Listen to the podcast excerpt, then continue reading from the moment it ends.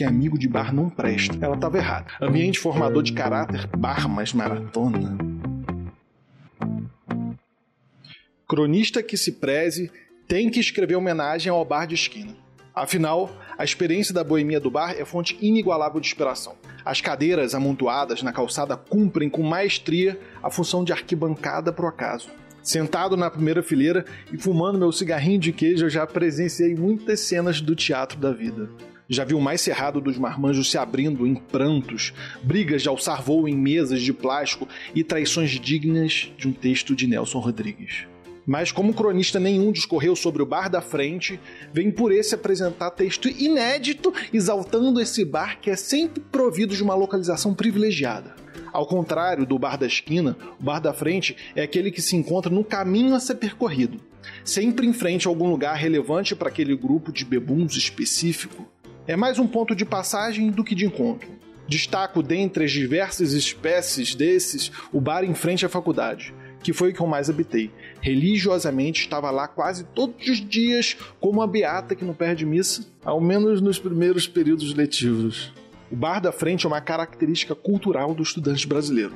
Ambiente formador de caráter pela sociabilidade e lugar de afogar as mágoas e frustrações. Alguns bares da frente são tão impressionantes que o amontoado de gente invade a rua e acalenta o trânsito de carros irritados, como no bar na frente da UFMG. Outros bares da frente são singelos, nem tão disputados, mas sempre convidativos com suas mesas de plástico ou de ferro enferrujado. O bar da frente é o oposto de gourmet. É aquele bar que você conhece o dono e se sente em casa. Quando eu tirava notas baixas, eu corria pro bar da frente e quando eu reprovei uma matéria, eu e um amigo uma vez fizemos uma baratona. Bar mais maratona. E lavamos a frustração no álcool das 10 horas da manhã até o dono expulsar a gente já de noite como era em frente à faculdade, cada vez que algum conhecido descia do ônibus para ir para aula, era automaticamente atraído para nossa mesa. O bar da frente tem esse tipo de atração. Afinal, ele está ali sempre disponível, no caminho, uma tentação. Nesse dia eu me senti o Jô Soares num talk show da vida real, com convidados diversos sentando no meu lado e debatendo sobre o mundo.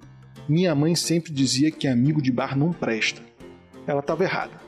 Minhas melhores amizades foram forjadas no bar da frente. Tenho certeza que o Bar da Frente fez parte da jornada de muita gente apreciadora do teatro da vida. Mas tenho que confessar que o Bar da Frente que eu mais frequentei na vida ficava também numa esquina. Queria mesmo é discorrer homenagem justa, mas nem tão inédita, confesso, a esse tipo de bar tão ameaçado em tempos de gourmetização e pandemia.